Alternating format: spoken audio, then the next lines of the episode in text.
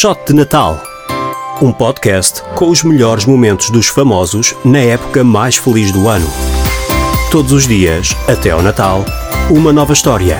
Ao meio-dia, na NIT FM. Com Pedro Coutinho Louro. Podia ser para falar dos Oscars, podia ser para falar de cinema, mas não. O meu convidado de hoje vem-nos falar de uma história de Natal, uma peripécia, uma aventura. Mário Augusto.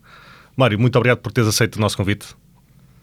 Olá, Viva, como estás? Tudo bem? Tudo bem. Olha, realmente, quando, quando me desafiaste para contar uma história de Natal, a memória remete-me logo lá para trás, quando era muito mais jovem, quando era criança. Uh, eu acho que acontece isso com um bocadinho com toda a gente. Magia, não é? Porque as, a magia do Natal está muito associada ao, encanto que nós guardamos da nossa meninice. E eu tenho, uh, se tivesse que fazer um filme sobre o Natal, os Natais da minha vida, uh, teria, teria entre uh, uma situação uh, comédia dramática e outra de magia pura, que é, na verdade,